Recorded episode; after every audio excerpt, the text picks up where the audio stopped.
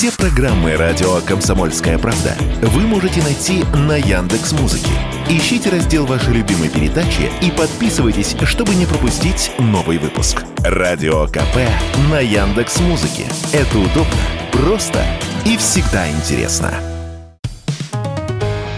Экономика на радио КП. Здравствуйте, дорогие слушатели радио «Комсомольская правда». В эфире наш ежедневный обзор самых важных и интересных экономических новостей.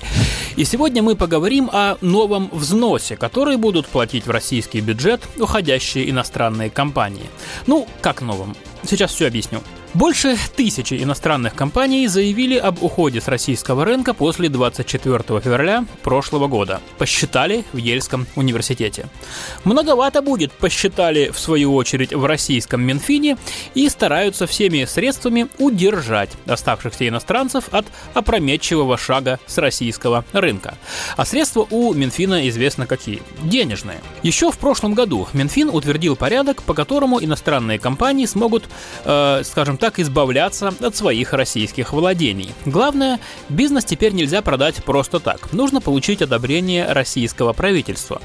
Кроме того, должна проводиться независимая оценка стоимости активов, продавец обязан дать покупателю скидку не меньше 50% от этой стоимости, и продать активы можно либо с рассрочкой платежа на несколько лет, либо надо сделать взнос в федеральный бюджет в 10% от суммы сделки. Но и этого оказалось мало. Иностранцы все равно уходят даже на таких невыгодных условиях. И в Минфине решили, что начиная с конца марта все уходящие компании из так называемых недружественных стран обязаны платить взнос в бюджет при продаже активов. Вот каким может быть этот взнос. Ну, то есть одно из двух.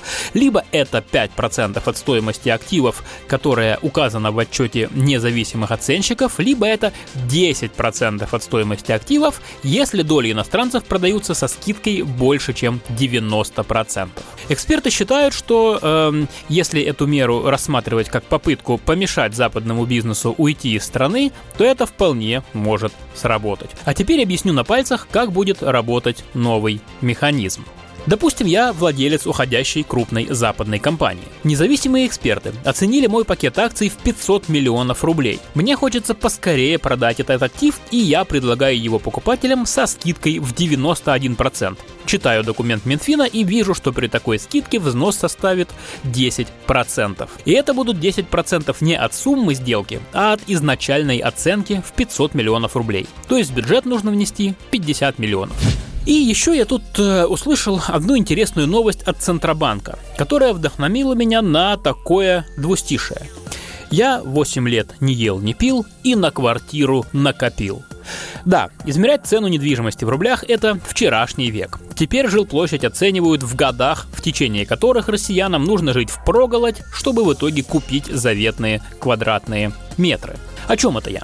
Это я просто услышал слова директора Департамента банковского регулирования и аналитики Центробанка Александра Данилова, сказанные на Всероссийской конференции «Ипотечное кредитование в России» где он э, констатировал, что цены на жилье в России растут намного быстрее, чем доходы населения. Так вот это по его словам, да, если не есть, не пить и просто откладывать все заработанные деньги, то среднестатистический россиянин накопит на квартиру в новостройке за 8 лет. А ведь еще в конце 2019 года хватило бы 6 лет.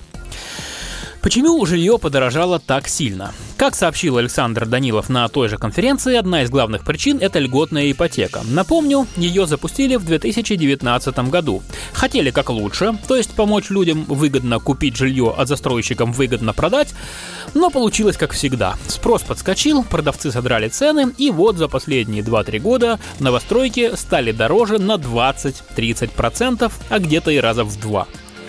Примерно такая же разница в цене, то есть на 20-30% сейчас сложилась между новостройками и вторичкой. Вторичка, понятное дело, дешевле. Поэтому для многих покупателей, которые не хотят 8 лет не есть и не пить, а только копить, выход остается такой. Покупать квартиры на вторичном рынке и не ждать по 2-3 года, пока достроят их дом.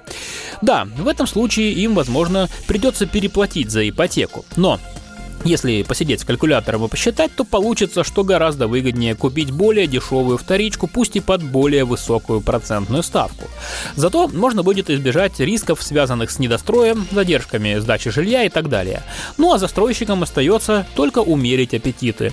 Тем более, что пандемия прошла, цены на стройматериалы так сильно, как в пандемию, уже не растут, а местами даже снижаются. В общем, пришло время и новостройкам начать более заметно дешеветь. «Экономика» на Радио КП.